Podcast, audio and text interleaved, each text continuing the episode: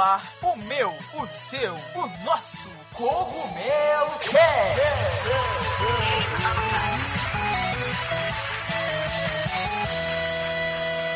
Oh yeah, Mario Time.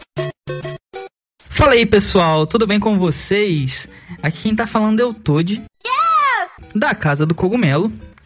E hoje nós estamos aqui para o nosso Cogumelo Cast de número 53 um Cogumelo Cast especial, porque nós temos uma convidada, né? Que hoje a gente vai falar um pouquinho sobre a trajetória dessa convidada no mundo dos games e vamos aí conversar bastante. Hoje nós estamos aqui com a Bruna Penilhas. E eu vou deixar que ela se apresente, né, e conte um pouquinho da história dela para vocês antes de a gente começar. Então se apresenta aí, Bruna.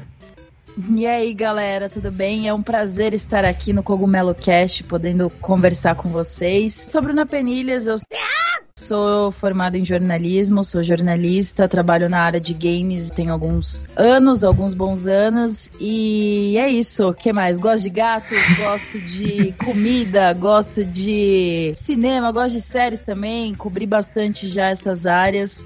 E é isso. Beleza, acho que tá bem completa aí a, a sua descrição, show de bola.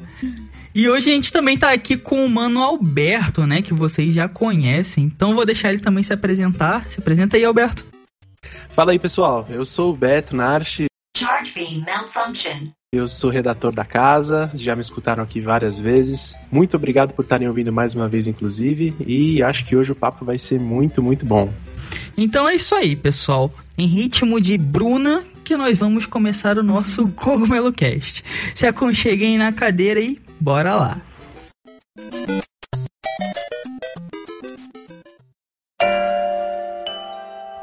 E pessoal, como nós estamos em um podcast, eu espero que vocês estejam nos escutando com qualidade. E falando em qualidade, não se esqueçam dos nossos parceiros da Logitech que tem os melhores headsets com os melhores microfones e conforto que vocês podem encontrar. O link da Logitech está aqui na descrição, independente de onde você esteja nos escutando. Eles têm sempre os melhores headsets, mais completos e com, claro, o melhor custo-benefício. Então, não se esqueçam de conferir o site da Logitech para encontrar os melhores produtos.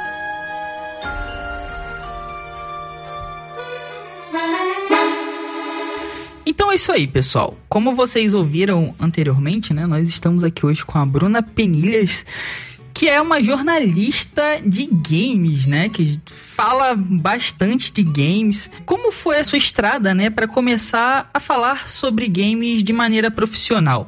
Eu não sei se você começou já a fazer é, jornalismo pensando, nossa, eu vou pra cultura geek, vou ali falar de videogames, ou você meio que caiu de paraquedas nos games? Como que foi essa sua trajetória até você começar a falar de games? Conta um pouquinho pra gente.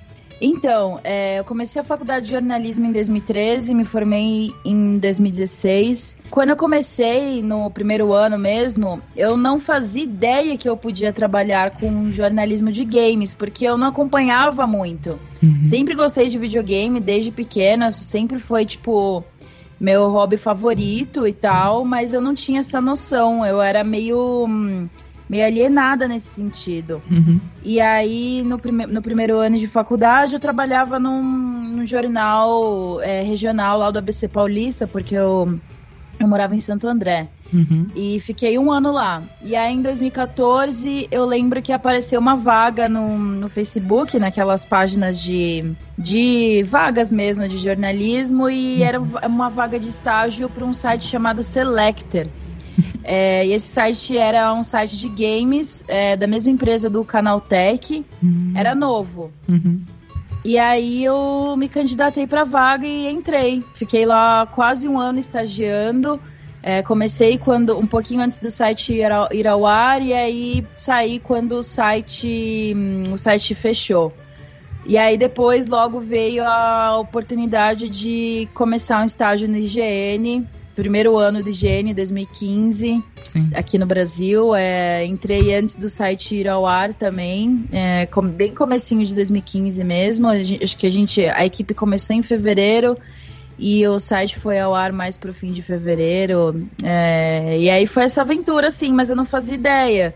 E aí quando eu entrei no Selector, eu meio que percebi que, meu, era aquilo lá que eu queria seguir pelo resto da minha vida até onde desce, sabe? Eu sabia, antes disso, eu sabia que eu queria trabalhar pelo menos com na editoria de cultura, é, uhum. cobrindo cinema, cobrindo série e tal. Mas a área de games ainda estava meio nebulosa para mim. E aí quando eu entrei, eu falei, é isso, é isso que eu quero. Ah, legal. É porque games também, assim, a gente tá nisso há, há um tempinho, mas é muito recente, né? Então, creio que você pensar em cinema ali, a cultura era uma coisa muito até mais segura e que você já tinha essa perspectiva, né? Games é uma coisa muito recente.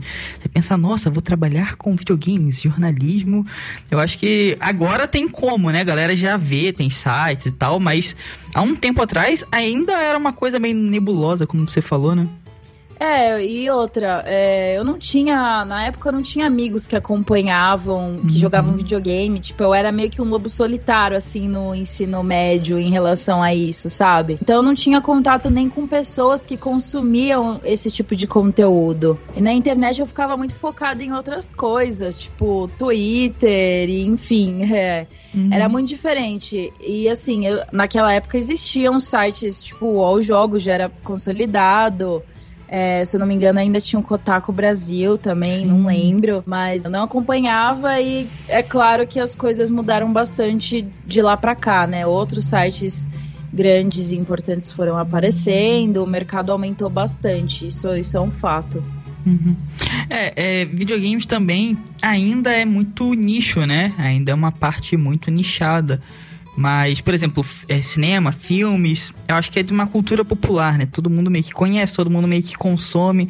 Mas games a gente ainda é muito nichado, né? Então é a galera que curte ali especificamente. Eu também comecei muito assim, mas eu comecei lendo e tudo mais. E também não tinha amigos ali que faziam parte de nada e tudo mais. Então você meio que tem que procurando, se encaixando e até você chegar num, em alguma coisa. Você também meio que foi por aí, né? Não pensava, mas caiu no, no mundo dos videogames. E pois é. Isso aí. E quando que você assim percebeu que realmente esse seria um caminho profissional? Quando você começou ali no seu na sua primeira oportunidade, você já viu tipo, nossa, isso aqui, olha, dá para trabalhar com isso, dá para viver disso. Você já tinha essa noção ou isso foi assim, se construindo com o passar do tempo? Como que foi? Não foi de imediato, assim, quando eu não tive essa sensação de imediato quando eu entrei no Selector, uhum. mas foi rápido, porque no Selector, diferentemente do GN, é, lá era só games mesmo. Uhum. A gente não cobria cinema e série. Mas é só o fato de já poder cobrir videogame e de estar uhum. tá falando de tantas, de tantas franquias que eu gostava e tal. Cara, eu já tava completamente encantada. Nossa, foi muito legal. E a gente gravava, além das notícias, a gente podia fazer um pouco de tudo lá. Então, uhum. fazia podcast, fazia gameplay, fazia um monte de coisa legal. Então, eu fiquei totalmente apaixonada pela situação de estar trabalhando com algo que eu realmente gosto na minha vida pessoal. Uhum. E aí no Gênio Brasil isso se expandiu para série, cinema e entretenimento no geral. E aí eu tive oportuni oportunidades muito boas lá. Mas uhum. é, eu já tinha meio que me apaixonado pelo negócio no, no Selector mesmo. Tanto que quando eu fiquei sabendo que o Gene ia vir pra cá, eu fiquei, meu Deus do céu, eu quero muito fazer parte disso. Sim. E aí, quando eu recebi a confirmação de que eu ia fazer parte da primeira equipe, vixe Maria, acho que foi um dos momentos mais felizes da minha vida. Eu fiquei muito, muito em êxtase, assim. Hum. Ah, eu imagino, porque eu lembro quando o Gene veio, né? Todo mundo ficou meio tipo assim, caraca, é o maior site de games do mundo. E agora uhum. no Brasil, o pessoal ficou tipo meio que, uou! Nosso próprio mercado tá chegando, né? A credibilidade que a gente tá tendo. Então, o maior site de games vindo pro Brasil, meu Deus. E aí a gente ficou meio que nessa, quem que vai estar ali, sabe? Sim. Eu lembro Nossa, da sua estreia. Um era um nenenzinho ainda. Caraca. Eu imagino como que deve ser, tipo, caraca, é o maior veículo de comunicação de games do mundo, né? Então, eu acho que deve ser uma baita responsa também, mas deve ser muito incrível, né? Ah, foi, foi muito legal, sim. Putz, é, foi tudo muito, tipo, galera tava empolgada, a equipe tava empolgada, o público tava empolgado, foi, foi bem legal. Legal.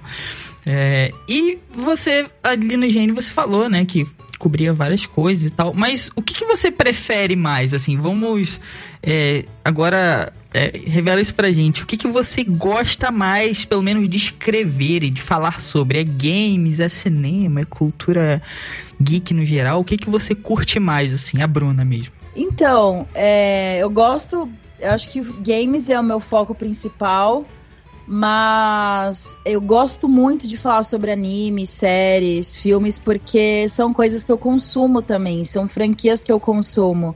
Uhum. Então, é, agora que eu tô na loading, eu tô focada em games. Uhum. Então, talvez eu tente, sei lá, engatar algum projeto pessoal, assim, para poder continuar falando de cinema e, e séries e animes, porque são realmente coisas que eu gosto de falar uhum. no dia a dia, é, sinto falta de falar e tal. E todas essas categorias de entretenimento, por assim dizer, elas proporcionam oportunidades muito legais, né? Tipo, uhum. quem cobre cinema tem, tá tendo, sempre tem oportunidade de participar de junkets, de entrevistas com atores famosos que você admira. Uhum. E agora na, na pandemia é tudo virtual, né? Mas enfim, é, tem todas essas coisas legais também, assim como existem essas oportunidades nos games também, de poder conhecer desenvolvedores Sim. de franquias que você admira e por aí vai. Então, é muito legal poder falar dessas coisas se você acompanha e se você é apaixonado por essas coisas, sabe? É, é claro que assim, muita gente fala, ah, é, você deve passar o dia inteiro jogando videogame.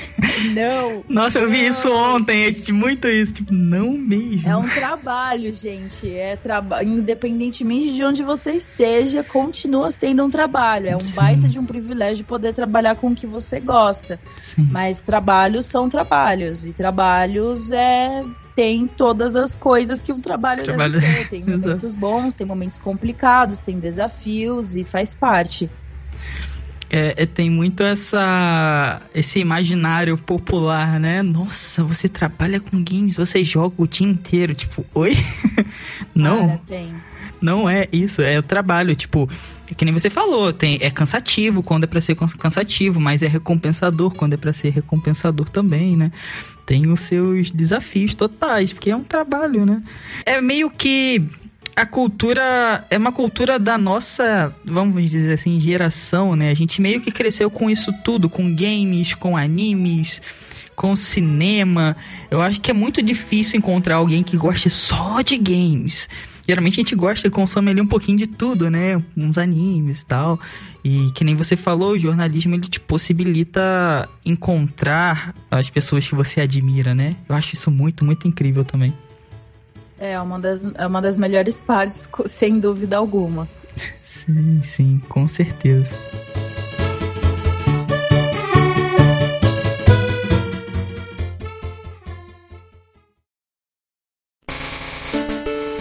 Bom, Bruno, a gente conversou aqui de como foi essa trajetória, né, para chegar no mundo dos jogos, dos games, e a gente falou um pouco da sua carreira, que particularmente eu achei incrível a história, começar ali na higiene e tudo mais, para mim é faz parte da história dos jogos no Brasil, querendo ou não, cheia de conquistas pessoais, enfim. Você, lá na IGM também você entrou como apresentadora, tanto para vídeos do YouTube, mas também cobrindo grandes eventos, né? Como foi o caso da E3 e da Gamescom, os maiores exemplos aí, talvez.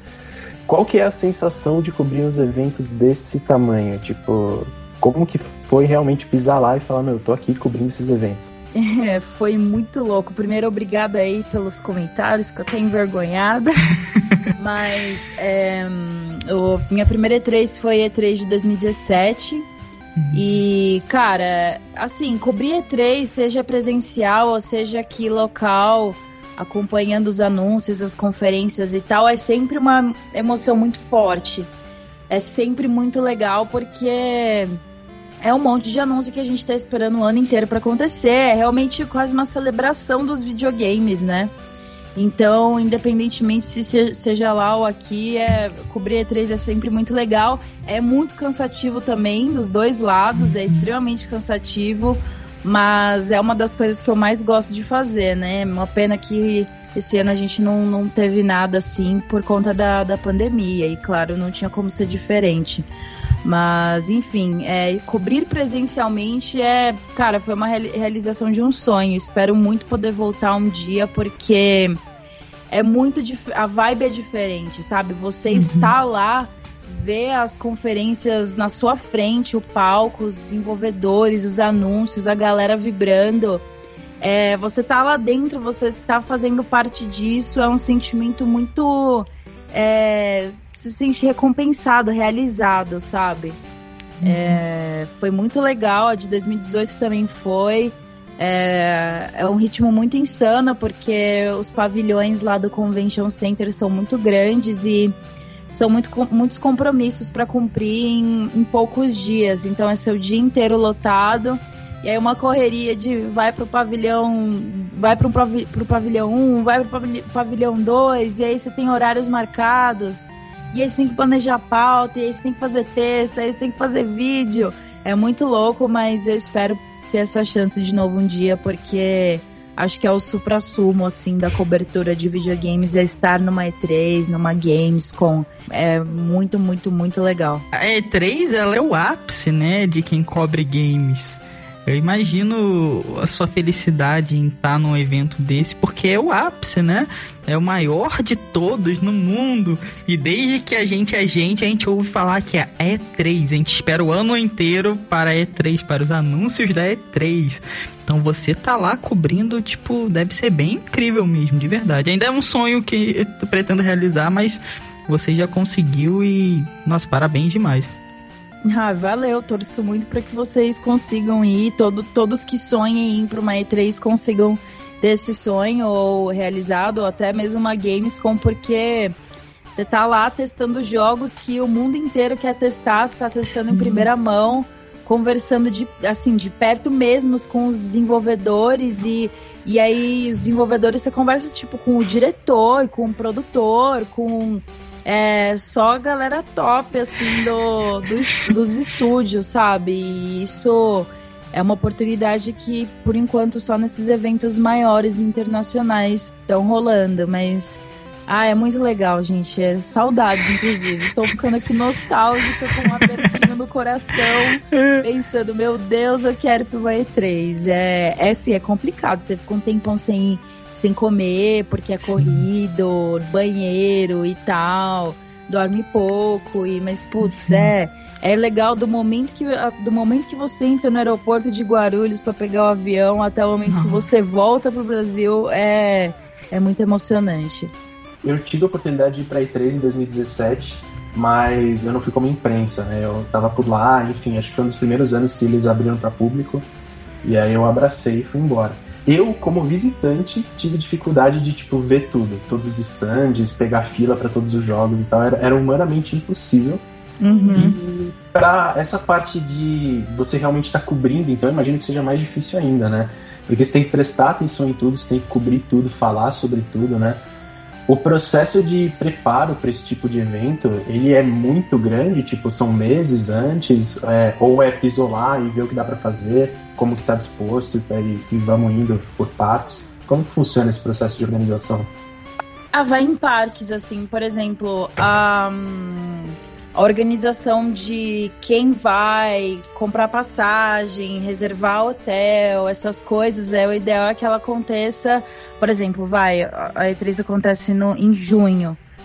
No máximo em março é legal já ir vendo essas coisas, sabe? Esses detalhes e porque depois de março vai chegando abril e tal, é, os hotéis já começam a acabar, já, já começam a ficar lotados, enfim, o preço começa a aumentar. Então essa parte de planejamento tem que ser o quanto antes possível. E aí o planejamento de agenda de quem vai lá, geralmente só acontece. Cara, às vezes acontece um dia antes da viagem, ou às vezes enquanto você tá lá, sabe? Uhum. Porque aí não depende da gente, depende de cada estúdio em é, começar a sua respectiva organização de slots para imprensa e cada estúdio dizer qual jogo vai levar. Às vezes você vai pro, pro stand do estúdio sem saber qual jogo você vai jogar. Você só vai lá, tipo, com uma hora e meia reservada e aí o estúdio vai te apresentando jogo por jogo. Às vezes é uhum. é tipo segredo. O que geralmente fica por último é a agenda de cobertura de quem vai lá mesmo. Só que a gente já vai tudo com horário marcado, sabe? Uhum. É, pelo menos a gente ia, né?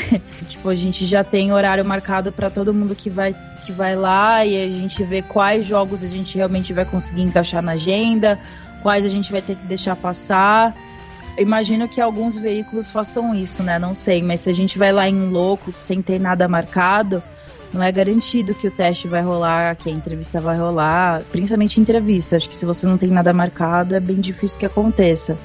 Então a gente vai já com essa agenda montada antes de chegar lá, justamente para conseguir se organizar e saber em qual horário a gente vai ter que estar tá em tal lugar.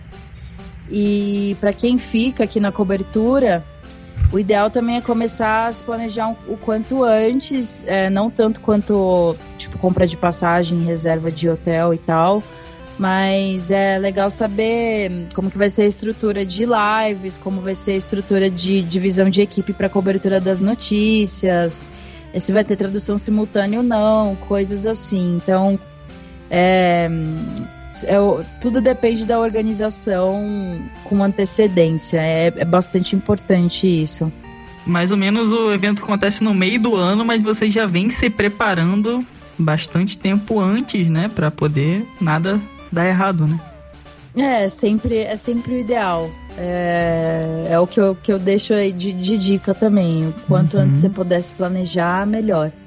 Bruna, você tá falando aí do maior evento de games do mundo, né? A E3 ainda é o maior evento de games do mundo. A gente espera um ano inteiro para ver e noticiar e ver as novidades tudo mais. Mas você também já cobriu a BGS, né? Que é o nosso Brasil Game Show. Também é um dos maiores do mundo, né? E qual a maior diferença para você esse, entre esses dois eventos, né? Ou entre os eventos internacionais e o brasileiro tem ainda muita diferença ou a gente já está chegando ali no, realmente no nível internacional de eventos e cobertura de games? É, eu acho que para quem cobre, para o veículo que cobre todos esses eventos, inclusive os internacionais, não tem muita diferença no sentido de novidade, porque geralmente tudo que chega para BGS é o que a gente já testou lá na E3 e na Gamescom. Uhum. Tipo, raramente tem alguma coisa exclusiva daqui da BGS, sabe? É, geralmente as demos são as mesmas. É, então isso acaba não valendo muito a pena para os veículos que cobrem essas duas coisas, mas para os veículos que não têm essa mesma oportunidade, sem dúvida alguma, a BGS é um prato cheio para isso, né? E até para quem cobre várias vezes nessas, nessas últimas edições da BGS a gente viu é, grandes figuras da, do mercado de games vindo pro, pro Brasil, pra BGS. É, tanto, tipo, galera que cuida da parte de direção dos games, quanto produtores, é, pessoal envolvido na trilha sonora, umas, umas figuras mais retrô, assim, tipo John Romero e tal. E isso é uma baita de uma oportunidade, meu. Quando o Kojima veio pra cá também foi um grande uhum. trunfo pra BGS. Putz, todo mundo ficou vibrando e tal. Uma grande conquista, porque esses eventos de games, parte deles também são especiais justamente pelo contato que tanto o público quanto os jornalistas têm com, com os desenvolvedores, né? E aí a BGS mandou muito bem nessas últimas edições é, presenciais do evento. Já pro público, aquela história que a gente já sabe, tem muitos games legais pra galera testar. As filas são gigantescas, é, é bem complicado, né? Tipo, você tem que escolher no máximo dois ou três jogos para jogar, se for, forem jogos muito requisitados provavelmente você não vai conseguir jogar mais do que dois em um dia, porque as filas são, putz, é de duas horas para mais, né? Sim. Então, mas enfim, os jogos estão lá, as empresas estão se esforçando sempre em tentar trazer é, demonstrações de jogos super aguardados e isso é muito legal. E acho que para mim o principal é, a principal parte da BGS oportunidade de conhecer o público, de estar em contato com o público que acompanha o meu trabalho e ver amigos e tal. É uma coisa que eu, que eu senti falta nesse ano também. Embora seja igualmente puxado, né? né? Porque lá no IGN eles faziam live durante várias horas ao longo da cobertura e era muito legal porque a gente recebia pessoas lá e enfim, tinha uhum. gameplay de às vezes alguns gameplays exclusivos e era, era bem legal. Então, BGS é, é, é divertido de cobrir, é igualmente cansativo, mas putz, é, não deixa de ser uma celebração também. Saudades. É, legal. Eu tive a oportunidade de encontrar o John Romero ali na BGS. Para mim foi, meu Deus do céu, uma lenda. E é incrível essa coisa de trazer, né? O, que nem você falou, é três, tá todo mundo ali, né? Basicamente é a casa dos caras, mas a gente já tá começando a trazer essas, essas pessoas pra cá. Tem essa de encontrar os amigos também, né? Eu sempre encontrava o Pablo, o Petrol, a Carol, e era tipo bem. A gente meio que espera o ano, né? Pra encontrar esse pessoal e fazer toda essa cobertura e tudo mais. Então é realmente é bem legal mesmo. E questão de estrutura, você acha que tá ali, você que claro, esteve nos maiores do mundo, você acha que a gente também tá chegando assim, né? Estrutura e tudo mais. Dos eventos internacionais, a gente tá muito atrás? Ou já estamos ali chegando, tá por igual? Eu acho que ainda não tá muito próximo, não, porque na E3 o bagulho é meio. Tipo, os stands eles, eles são super elaborados, assim, sabe? Tem uhum. stand que tem um dragão gigante no meio do stand, tudo decorado e tal. É, é meio que um espetáculo mesmo. Tem uhum. estúdio que torna o stand um espetáculo. Uhum. Aqui as coisas são um pouco mais simples e reservadas. Acredito muito um palpite meu, por conta do preço do, do stand, né? Eu sei Total. que ter um stand grande ali na BGS não, não deve ser muito barato, nem na E3, né? Mas enfim, a E3 as empresas investiram, inclusive muitas saíram do Convention Center e fizeram coisas separadas, tipo a Microsoft e a Electronic Arts, provavelmente que era mais barato do que pagar um chão ali no Convention uhum. Center para E3. E aqui no Brasil é pode ser que isso aconteça um dia também, não sei, né? Porque é caro, é muito caro. E aí as empresas têm que, têm que ver se vale a pena, mas em termos de estrutura, e aí não desmerecendo, eu ainda acho que é um negócio super legal, super importante para o público brasileiro, e dá para ver que a galera sempre gosta, sempre tá lá, sempre tá cheio, todos os anos que eu fui, sempre, todos os anos estiveram cheio, então é sinal que tá dando certo que é um evento que a galera gosta, que pessoas do Brasil inteiro vêm para São Paulo justamente para comparecer, mas é um pouco diferente. Se a gente for comparar com Gamescom ainda, em termos de público mesmo e de tamanho, a Gamescom é, é o maior evento de games do mundo. Sim. É, nesse sentido. Porque, cara, é muito grande. Dá, putz, tem, pra vocês terem uma ideia, na Gamescom tem pavilhão que é reservado a uma única empresa. Tipo, Caraca. a Blizzard tem um pavilhão inteiro só pra ela. Quando eu fui em 2017 também, eles tinham um stand só pra Destiny, um stand só pra Overwatch, um stand só pra World of Warcraft.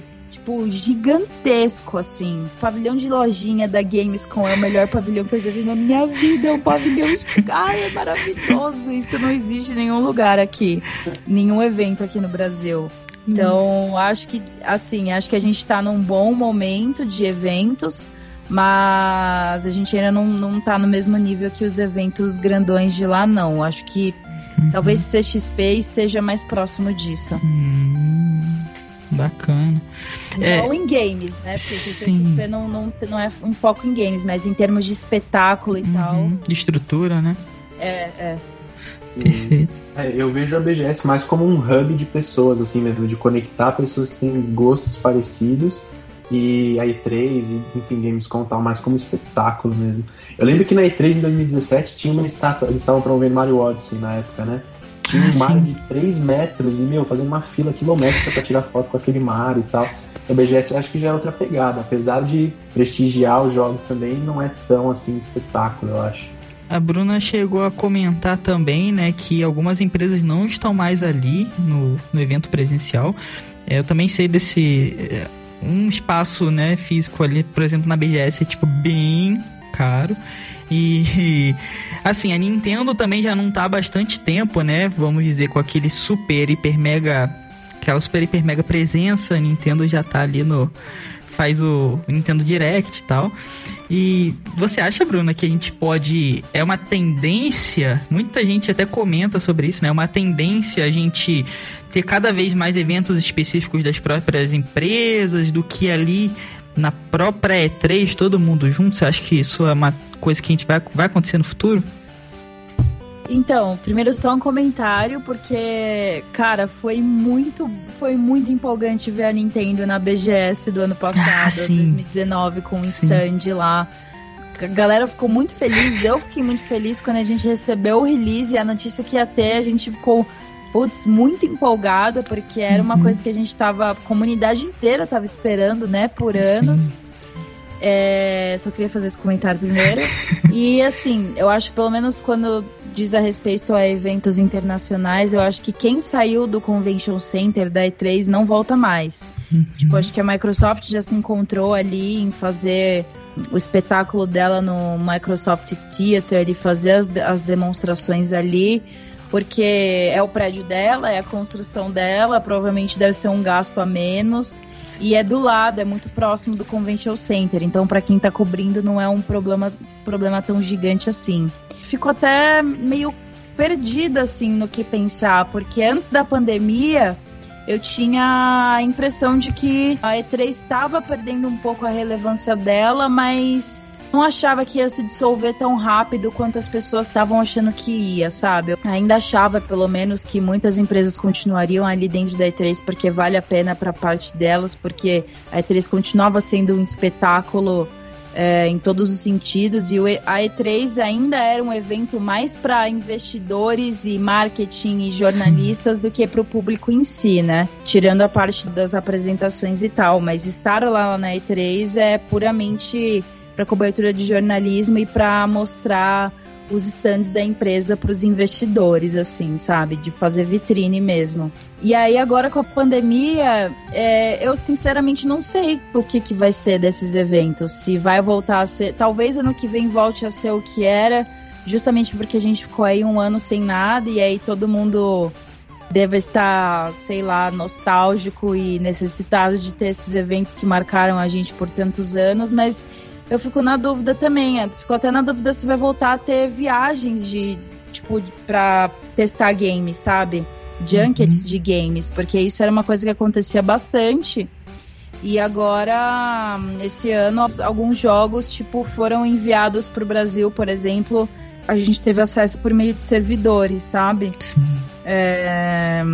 Fico até na dúvida se isso vai voltar a rolar um dia. Junkets para veículos fora dos Estados Unidos, é, uhum. é, junkets locais no caso. Então eu realmente não sei, eu não sei o que esperar. Depois essa pandemia mudou tudo, gente.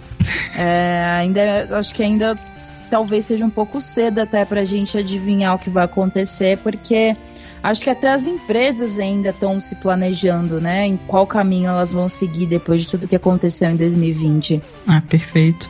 É, é, negócio é mais a gente esperar, porque que nem você falou, né? Muita gente ficava, nossa, a E3 tá perdendo relevância, ah, a E3 vai acabar, tá todo mundo saindo e tal.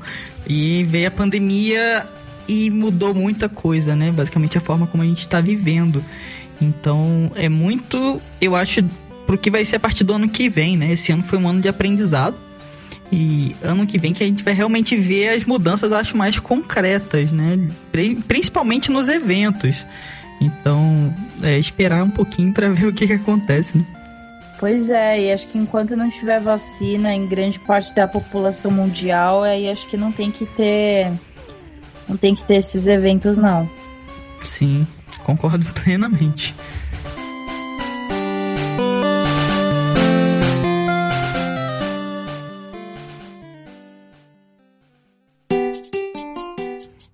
Speak English? No? Calma. Eu também não falava inglês, mas o inglês mudou a minha vida. E graças a Doc's English Course, eu pude viver experiências incríveis por conta do inglês. Os links da Docs estão aqui na descrição, independente de onde você estiver nos escutando.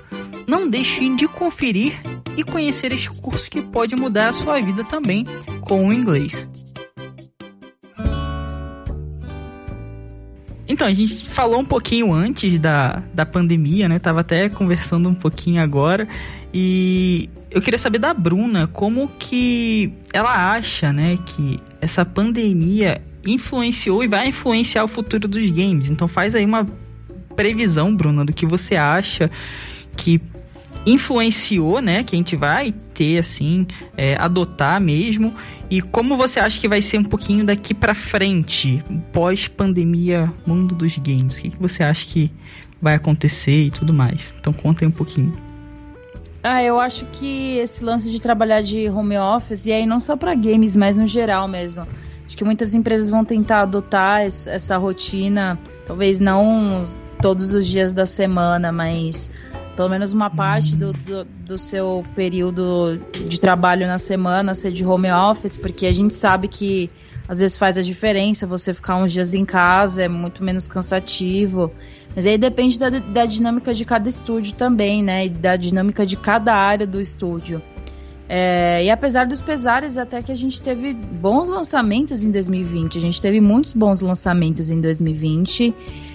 E apesar de ter influenciado alguns games aí que atrasaram e tal, eu considero que pelo menos 2020 foi um bom ano de lançamentos, assim. Isso muitos estúdios que conseguiram manter a rotina deles mesmo, mesmo de casa e, enfim. Gostaria muito de poder conversar com desenvolvedores internacionais e nacionais para entender como que foi melhor assim, porque eu não tô do outro lado, né? E fica uhum. até difícil de imaginar como que vai ser depois da pandemia. Aquilo que eu falei, fica difícil de imaginar se vai se vão continuar tendo junkets internacionais para os veículos cobrirem games, é, se, se vai passar a ser tudo virtual. Hum, eu não sei, não sei dizer. Eu acho que agora tudo é possível, gente. De verdade, eu acho que tudo pode acontecer. é, que nem você falou, a gente teve até bons lançamentos esse ano, né? Teve Assassin's Creed Valhalla, teve. Aí eu já não sei, né? Se é um bom lançamento ou não, Cyberpunk. Mas saiu esse ano, né? Então, muita. É muito estúdio tentou ali encaixar e eu, eu vi muito estúdio atrasando, porque o home office, pelo menos para desenvolvimento, não é algo muito planejado. Você tem que ter boas máquinas na casa da pessoa, né? Tem que ter uma estrutura de rede muito boa. Então, enquanto a, a desenvolvimento, eu não sei a dinâmica do grupo que faz os jogos, mas que eu acho que nem você falou, né? que o home office é uma coisa meio que veio para ficar, eu acho que real, cara. É, você é de São Paulo, né? Tudo aí é muito longe. Então, às vezes o conforto para quem tá ali trabalhando de casa é bem melhor, que nem você falou também, né? Então, pelo menos o home office a gente tá, a gente já acha que pode acontecer, né? Pois é, vamos ver, mas acho que assim, de impacto na indústria de games como um todo, eu acho que não não vai ter muito impacto além do que dos impactos que a gente já tá vendo agora, tipo é, estoque do PlayStation 5 e do Series X e S, que tá super limitado lá nos Estados Unidos também, uhum. e aí, consequentemente, fica ainda mais limitado aqui no Brasil, porque Brasil não é prioridade de entrega para os consoles que são importados. Então, tem, to tem todos esses detalhes, assim, de impactos mais imediatos, tem esse. Agora, de pós-pandemia, eu realmente Realmente não sei, gente. Acho que não, não, não vai. Nesse aspecto não vai ter muito, não. Espero que não tenha, né? Uhum. Você acha que foi, assim, não, não vamos dizer a palavra, a pandemia foi uma coisa boa, mas você acha que, é, pelo menos na visão dos games, é, muita gente parou para jogar mais, para se conectar com os amigos dentro dos jogos. Você acha que esse foi um lado, assim, vamos dizer, positivo dessa coisa da quarentena? para os games, você acha que pelo menos teve um lado positivo em alguma coisa ou realmente foi algo horroroso? É, eu não, não consigo chamar de positivo nem de horroroso. Eu uhum. consigo chamar de uma consequência. Por exemplo, games como Animal Crossing, é, Fall Guys e Among uhum. Us, eles tiveram um impacto muito grande agora. É, Among Us e Fall Guys até que saiu um pouco depois, aqui, pelo menos aqui no Brasil, em termos de, de quarentena, né? Mas o Animal Crossing, cara, ele tá comigo desde março aí, me acompanhando. É, me distraindo e eu acho que games como esse, ainda mais o Fall Guys e o Among Us que reúne a galera à distância, eles sem dúvida tiveram um impacto assim, é, foi uma consequência da galera estar tá em casa, da galera querer se divertir com os amigos e foi uma consequência agradável, por assim dizer, uhum. porque a gente se distraiu com, com essas coisas. Mas. E a gente viu também isso refletir até na, nas vendas dos consoles, né? O, o preço do Nintendo Switch aqui no Brasil disparou. Sim. E por outros fatores também, o dólar do jeito que tá. Sim. Mas os estoques também, tipo, mudou, foram impactados aqui no Brasil, lá fora também, em outros países também. Tudo isso porque a galera tava em busca de consumir games eh, mais do que antes, justamente porque eles estavam em casa sem fazer nada e precisavam de uma distração. Isso foi uma consequência. Mas aqui no Brasil especificamente, eu vi na minha bolha que muitas pessoas buscaram o Nintendo Switch por conta dessa situação, mas a situação de games aqui no Brasil ainda. Tipo, games aqui no Brasil ainda são super elitistas, ainda é um produto elitista. Sim. Então não vejo isso como uma mudança durante a pandemia. Tipo, quem tem condição de comprar, comprou na pandemia por conta disso. Isso não mudou a condição de quem não tem meios para ter um console aqui no Brasil. Então, eu não diria que teve consequências muito drásticas, pelo menos no consumo de videogames aqui no Brasil, justamente por causa disso, porque ainda é muito caro ter videogame no Brasil, não há uma cultura de incentivo para isso, infelizmente. E então, nesse sentido, as coisas não mudaram muito, né? Nos consoles de nova geração também é a mesma coisa. A gente precisa de números. Então, a percepção que eu tenho é: a gente vê os, os estoques acabando rápido, mas a gente não sabe quantas unidades estava disponível. A impressão uhum. que dá é que um monte de gente comprou, né? Uhum. E se a gente for comparar o número de pessoas no Brasil que compraram, provavelmente deve ser uma quantidade muito baixa, porque a gente está falando de consoles de quase 5 mil reais. Sim. Então, é, eu acho que é importante a gente parar para analisar isso mesmo, sabe? Antes de só tomar conclusões sem saber o que tá rolando por trás, coisas assim. Uhum. Não, perfeito. É, a gente, em outros é, episódios, a gente bate, já bateu nessa tecla de que realmente, né, videogame é muito elitista. É, é, algo que no Brasil determina a sua classe social, né? Se você pode ter certo tipo de videogame ou outro tipo de videogame, se você pode ter um videogame.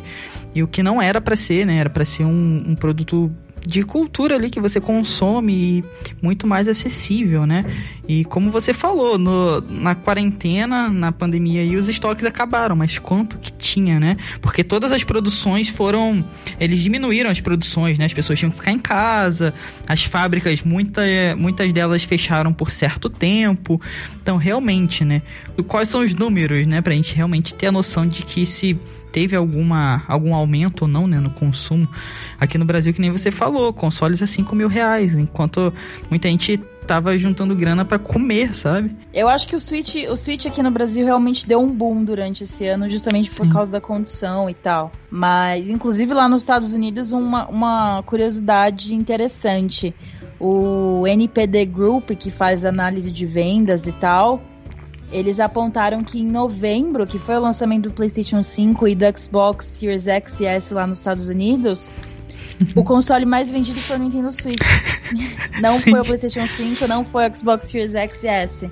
Não sei se também se foi por conta de um de uma questão de demanda de estoque mesmo, de disponibilidade de estoque, porque o NPD Group também apontou que as vendas do PlayStation 5 foram muito boas, mas não sei se foi só isso, mas fica aí no ar. Não, na verdade foi porque Nintendo é melhor, óbvio. Não, brincadeira. Todos são muito bons. Olha, gente, vamos começar a passar pano pra Nintendo. Nossa. Estamos há zero dias sem passar pano pra Nintendo. Exatamente. A Nintendo é o, é o relacionamento mais abusivo que a gente vive, né? A gente ama e eles cospem na gente, mas é Nossa, isso. Você é louco, mano. Nem me fala. Eu sou do... é elogio, né? Nossa, pela milésima vez esperando Bayonetta 3 em evento. Nossa. A gente vai acabar 2020 sem nenhuma direct. E em Exato. parte tudo bem, né? É melhor não mostrar nada. Se não tem nada para mostrar, é melhor não mostrar mesmo, não, não inventar trailer cinematográfico com logo. É melhor Total. do que sei lá. Eu, pelo menos, acho, né? Mas é que, enfim. E eles estão surfando total no sucesso de Animal Crossing. A gente tá total. aqui reclamando que não teve direct focado em jogos first party, porque eles estão lá de boa ganhando dinheiro com Animal Crossing. Exatamente. Eu queria ver só o Metroidzinho ali no TGA, só uma coisinha pouca, sabe? Não teve nada.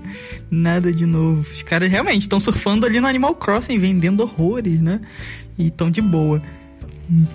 Mas é isso. Então vamos ver aí qual realmente o impacto, né, futuro da, da pandemia nos nossos amados games. É, o que, que vocês imaginam acontecendo? Olha, eu particularmente eu imagino mais games online, mais multiplayer, TGA. Meu Deus, eu achei muito estranho porque era todos os jogos, sei lá, 90% dos jogos eram para multiplayer online. É, pessoal acho que vai investir mais nisso, né? Conectar o pessoal pela internet, então muito mais multiplayer online, tipo, muito mais. E eu realmente acho que pelo menos os, o, vendeu mais, né? Venderam, pelo que eu pude perceber, por exemplo, Among Us, o próprio Fall Guys, foram jogos que movimentaram milhões de pessoas para jogar junto. Então eu acho que os jogos pelo menos assim, tiveram uma relevância, eu acho, maior dentro dessa pandemia. Falaram-se mais em videogames, porque todo mundo começou a jogar um pouquinho mais, sabe? Como você falou, estavam em casa, compraram um console para se distrair. Então eu acho que pelo menos os games tiveram uma relevância um pouco maior na pandemia. Eu acho que uma relevância que só tende a crescer, não, não vai recuar. Então eu acho que a gente vai nesse caminho. É, eu acho que as, as mudanças que vieram para ficar vão ser com certeza que agora os desenvolvedores, né, os publishers vão pensar muito em questão de servidor para você tornar uma experiência online o mais clean possível e maior possível. E tem cases de sucesso para falar sobre isso, né? Teve o evento do Fortnite lá, do Galactus, que Sim. foi recorde, meu, show de, de cantores e tal. Então a coisa é muito grande. Mas eu acho que também vai ter muito uma questão de maior entendimento do público do quão complexo é você desenvolver um jogo e quanto talvez vale a pena você esperar por ele. É, esse ano teve muitos é, teve, teve, muitas polêmicas, né, falando a respeito de crunch, né, de, de estúdios ali que realmente fizeram os desenvolvedores trabalhar mais do que precisava, fazer horas extras, enfim, é, correndo atrás de datas porque o público estava sedento e tal. E tem muitos relatos hoje em dia, por exemplo, de Cyberpunk está cheio de bugs, né? Então, e a gente estava lá forçando, forçando, e talvez agora o público tenha um entendimento maior do quão grande é o esforço, né, de desenvolver por trás e até talvez fique mais tranquilo para esperar próximos passos, por exemplo. Tipo Metroid Prime 4 e Bayonetta 3. Eu queria, meu, nem que, que fosse o logo, que nem foi na E3 lá, só o loginho do Metroid assim, eu já bati a palma pra televisão. Mas acho que tem que entender também, né, as coisas como, tipo, tá mais difícil de desenvolver, tá cada um na sua casa. Então, eu acho que essas mudanças talvez o público fique um pouco mais sensibilizado. Ah, eu torço muito para que isso aconteça, mas na parte de Cyberpunk eu já tô vendo que a galera tá xingando muito os desenvolvedores, mano. Muito. Eu não tenho, eu queria muito ter essa esperança da comunidade no geral. É claro que tem pessoas sensatas, mas a maioria já tipo tá fazendo um raid gigante, sabe? E eu acho que tudo bem expor os bugs que estão rolando no game. Afinal, aqui no Brasil a gente pô, é 60 dólares lá e é o quê? 250, 300 conto aqui. Você tá dando um jogo. E um jogo foi anunciado pra geração atual, PlayStation 4 e Xbox One, nem é mais geração atual, né? Pra geração é. passada. É, não estar rodando de maneira adequada, ainda mais agora no, no começo da nova geração, e tipo, muita gente ainda não teve a poss possibilidade e vai demorar para ter até mesmo interesse em trocar de console, o jogo tá nesse estado, eu acho muito complicado. E aí eu espero que, que acho que quem tem que tomar nota disso e perceber são justamente os executivos, os líderes do, dos estúdios da CD Projekt Red, porque os desenvolvedores eles deram sangue dele ali no, no crunch até o último momento, até o último segundo e provavelmente já estão dando de novo para fazer as correções dos bugs e dos, de todos os problemas que estão rolando no jogo. Então a cobrança tem que rolar do, do, dos cargos mais altos, assim, sabe? Complicado, é bem frustrante isso. Imagino que seja frustrante para os próprios desenvolvedores também. Uhum. O caminho, o caminho ideal era ter adiado esse jogo para 2021, meu. Primeiro, nem, ai, ai, eu fico até frustrada de falar, porque não deviam ter feito esses três adiamentos, deviam ter feito um planejamento melhor, mas enfim, investidores primeiro, né? Sim. Eles devem ter aquela. Devem não, eles têm as datas limites, né? E os investidores em cima, ô, oh, grana, grana. A gente é, tá botando é. dinheiro, não tá recebendo nada. Vamos soltar isso aí, solta como de qualquer pois é. forma, é. né? Vamos assim dizer. Aí vem uma pandemia, o pessoal tem que trabalhar, às vezes home office pegou todo mundo de surpresa, mas tem a data, vamos lançar, vamos lançar e lança. Que nem você falou, deve ser muito frustrante para quem faz, sabe? Também para os devs que estão ali na esperança, deram sangue e tiveram que soltar como soltaram, né? Então. É, e não foi o suficiente. Não foi. Tipo, para as empresas perceberem que o crunch, além de errado, ele não é o suficiente. Você tem que ter um planejamento. Tudo bem ter a exposição dos bugs e dos problemas. Inclusive, já reclamei lá da, do sistema de customização, que eu achei muito fraco. Mas você tem que fazer críticas construtivas. Você não tem que sair xingando os desenvolvedores que, Perfeito. pô, de novo, deram sangue pra caramba no, no desenvolvimento. Uhum. Ah, perfeito. Eles são os últimos culpados também, né? Eles, pô, e teoricamente, né, final de geração é o momento de maior maturidade dos, dos consoles, né? Então era para o jogo estar tá uhum. liso do liso, né? E não é culpa dos caras, né? Eles só estão contra o relógio mesmo, infelizmente. Sim, exatamente.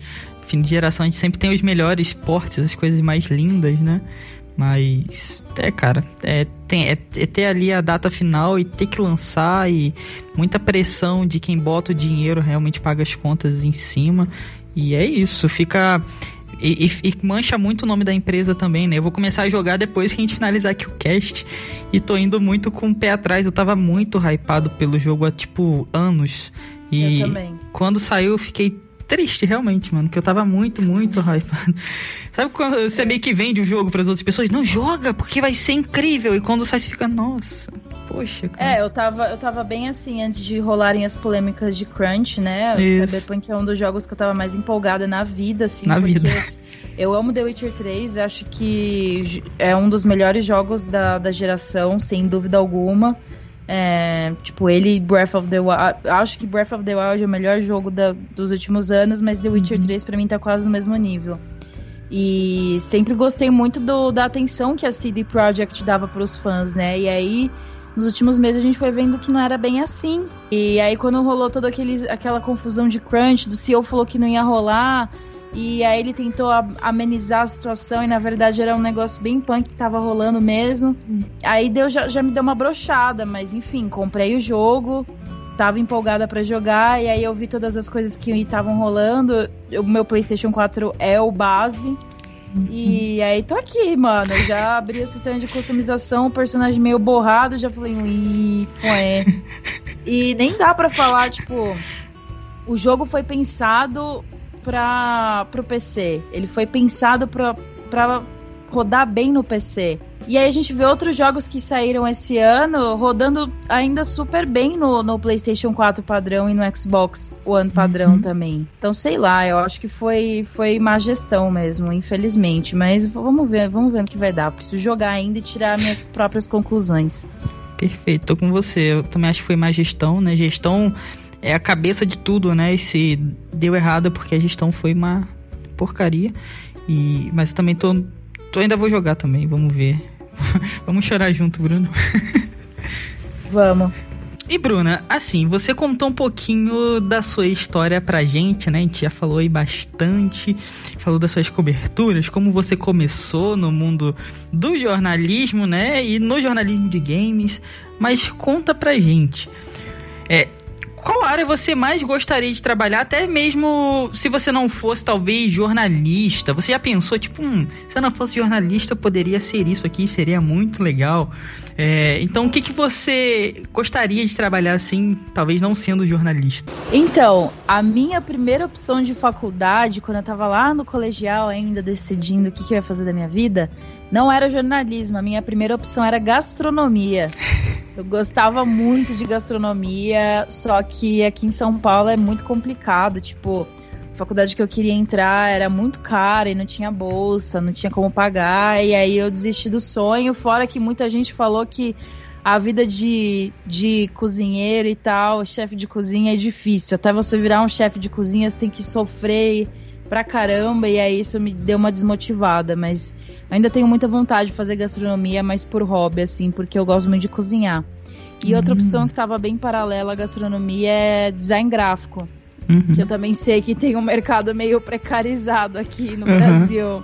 É, não que jornalismo não, não tenha, né? Tem algumas complicações aí que precisam ser resolvidas, mas é, design gráfico é algo que eu sempre gostei, é, desde adolescente, assim, ficava montando template para um vlog que eu tinha de tipo de artistas, atores e tal, e adorava fazer isso e me vi, me vi, me imaginava trabalhando nisso também, mas é, não tinha muitas opções de faculdade também, e aí a situação do mercado me desmotivou, e aí eu fui pro, pro jornalismo mesmo.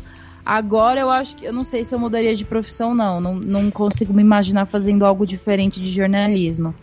Mas já tive essas duas opções aí. Se um dia eu precisar, né, na necessidade, sei lá, aí eu vejo o que, que eu faço da vida. Mas por enquanto, não, não consigo imaginar fazendo outra coisa.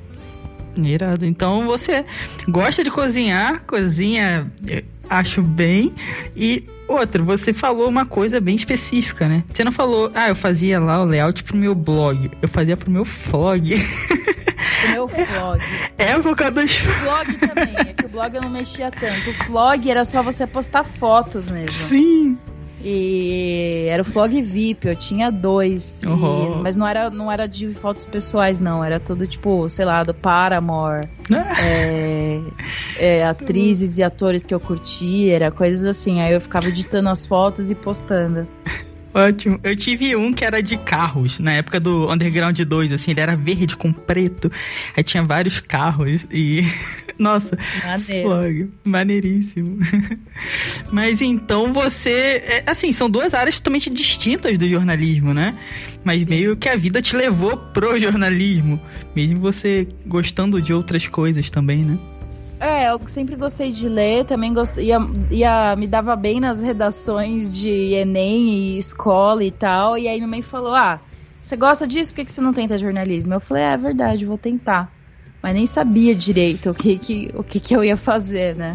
E aí uhum. só fui. E aí até penso, sei lá, um dia que eu tiver a chance de fazer gastronomia, talvez mais pra frente, se um dia eu não conseguir mais trabalhar com games, sei lá, tem que pensar em todas as possibilidades, né? Sim. Enquanto eu puder trabalhar com games de entretenimento, eu vou, mas se um dia eu precisar trocar de área, seria legal poder trabalhar com jornalismo gastronômico, coisas assim. E vamos ver. Também penso muito em fazer faculdade de jogos, mas uhum. é, desenvolvimento de jogos e tal, mas é mais para entender a parte técnica da coisa, é, uhum. jogos digitais, sabe? Não, não é, é especificamente desenvolver um game, é mais para aprimorar uhum. o conhecimento, mas não sei, ainda não dá, a rotina é muito louca. Imagino. Mas é, obrigado aí à gastronomia que não deu certo e tudo também, porque você é uma ótima jornalista, então é, meio que a vida fez o certo, né? Te colocou num bom caminho. Você é uma ótima jornalista, então tá. Muito obrigada. Tudo certo. Mas beleza, Bruna. Então assim, a vida foi te trazendo pro jornalismo de games, né? Você também falou que pensava na parte de cultura e tudo mais. E a gente chegando nessa parte assim de cultura, você também comentou que games ainda hoje não são algo assim totalmente acessível às pessoas. Você considera que videogames eles são uma forma de arte ou é simplesmente entretenimento, é algo diferente assim da parte artística, né? Não tem muito disso. Você considera videogames arte ou não? Cara, pergunta polêmica, né? Muita gente acha, eh, diz que não e tipo é uma, realmente uma pergunta que divide águas assim. Eu considero sim uma forma de arte.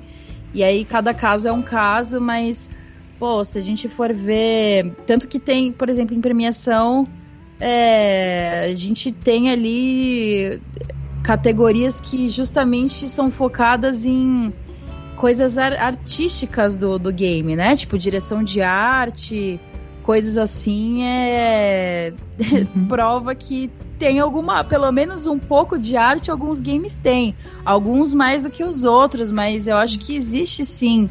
Acho que eu, eu considero sim games uma forma de arte justamente porque artes despertam alguma coisa em quem está consumindo aquela arte em quem está vivenciando, presenciando aquela arte. E os games fazem isso, pô, por que, que cinema é arte e games não? Sim. É isso que eu queria entender. Por quê? Porque a gente está vivendo ali o negócio, a gente está passando por experiências, e aí, independentemente de qual game, de qual gênero seja, é uma experiência que a gente está tendo, e aí a gente vai reagir aquilo de uma forma individual. Pode ser que ao jeito que você reage a um game, seja parecido com o seu amigo ou diferente, que seja, mas você está criando ali uma conexão entre produto e, e, pessoa. E isso é uma, acho que é um dos principais pilares da arte. E, além disso, tem a visão de, das pessoas que estão envolvidas na produção daquele game também. Preciso conversar melhor com alguém que que, a, que acha que não é arte? Alguém aqui acha que não é arte? Porque eu realmente queria entender esse lado, sabe? Também. Tem tantas coisas que envolvem arte num videogame, tipo. Desde a criação hum. do personagem, o design do personagem, é. Tudo. A uhum. história, games focados em single, single player, assim, que tem foco em narrativa, é, que muita gente chama de filminho, inclusive. É, pô, uhum se cinema é arte, porque é justamente essa pergunta, se cinema é arte, por que videogame não é? Total. E os games são totalmente imersivos, né? Que nem você falou, a arte ela tem que ter uma resposta ali, né? Ela tem que causar alguma coisa em quem está sendo atingido pela arte. E os games são perfeitos porque você entra no universo, né? Então é sempre pensado para botar a pessoa ali, seja um multiplayer, um single player, então vai é, é pensado para causar uma reação, ou seja, é, de tristeza, de medo, de alegria, confiança. Então é feito para isso. Só que os videogames são amontoados de várias artes, né? Que culminam no game. Isso é ainda mais incrível, né? Sim. Teve o Gris, eu acho incrível. A arte do game, tudo ali é, é, muito incrível. E você já tem outros jogos, jogos de tiro, jogos que te passam adrenalina e você, meu Deus. Então, assim, é muito. Eu, eu sempre digo que é a forma de arte mais completa, né? Já criada pelo homem. Você tem tudo ali dentro dos games. E é isso, se cinema é arte, né? Por que, que games não são arte? Exatamente, mas fica aí, se alguém, alguém se alguém estiver ouvindo esse podcast e não concordar com a gente, por favor, vamos conversar de boa, eu quero entender a perspectiva do outro lado mesmo. Ótimo, aí tá feito o convite, pessoal. Uhum. É, a gente aceita também, né? Aí, alguém acha que videogames não são arte? A gente aqui na casa tenta. sempre fala muito sobre isso, né? Porque, que nem a gente falou, a gente ainda tá discutindo isso e tem gente que não, não acha que não, não são arte, né? É, principalmente no nosso país e tudo mais. Então a gente sempre traz esse tema, né? Pelo menos em uma parte do que a gente fala e sempre de defende essa bandeira que eu acho que é bem importante, né? Concordo.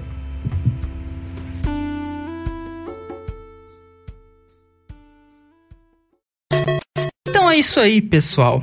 Chegamos ao final de mais um Cogumelo Cast. Hoje com a participação incrível aí da Bruna Penilhas, que contou um pouquinho do seu começo no mundo dos games, suas experiências com games, falou da quarentena, falou sobre videogames como arte, então foi bem incrível, bem completo. Espero realmente que vocês tenham gostado. Não esqueçam dos links na descrição aí, de onde quer que você esteja nos escutando. Vai ter o arroba do Twitter aí da Bruna também, para você segui-la e conhecer os seus trabalhos, o que a Bruna tem feito no momento. Então não deixem de conferir mesmo os links aí na descrição. É, eu realmente é, agradeço a Bruna por ter disponibilizado seu tempo de descanso aí, tempo também muito precioso para falar com a gente, realmente muito incrível. E é isso. Eu sou o Toad, vou me despedindo por aqui e já passo a bola para Bruna se despedir também. É isso, até mais. Ah, gente, só tenho satisfação e gratidão de estar aqui no, no podcast. Valeu demais mesmo pelo papo. Sempre, esses papos sempre valem a pena. Então, espero que vocês tenham gostado. Fico muito feliz pelo convite. E, gente, quem quiser me acompanhar, fica à vontade de me seguir no Twitter, no Instagram, só pesquisar Bruna Penilhas. É, agora eu estou na Loading, estou apresentando um programa focado em games, Game Shark, o nome dele vai ao ar de segunda a sexta na Loading. Então, também estou no Desafio Gamer junto com Jefferson Caio, jogando vários games de segunda a sexta. Então, fiquem à vontade para me acompanhar, porque nas minhas redes sociais também tem coisa de gatinhos, também tem coisa de animes, tem, tem muitas coisas além de games, porque não é só disso que a gente vive, né? Então, fiquem à vontade, vai ser um prazer conversar com qualquer um que, que chegue por lá. E é isso, gente. Valeu demais. É isso aí. Muito obrigado, Bruna, de novo. Faço todas as palavras do Tom as minhas. Foi muito bom te receber aqui, conversar com você, saber mais de você e de seus projetos. E muito obrigado a todo mundo que ouviu a gente até aqui. Nos vemos aí no próximo cast. Valeu. Falou!